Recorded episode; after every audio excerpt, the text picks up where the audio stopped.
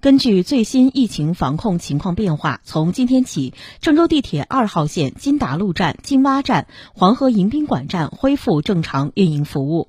至此，二号线全线车站恢复正常运营服务。目前，郑州地铁下列五座车站继续采取临时关闭和不停站运行措施。临时关闭车站恢复运营时间，根据疫情情况另行通知。一号线医学院站、绿城广场站；五号线冯庄站、京广南路站、七里岩站。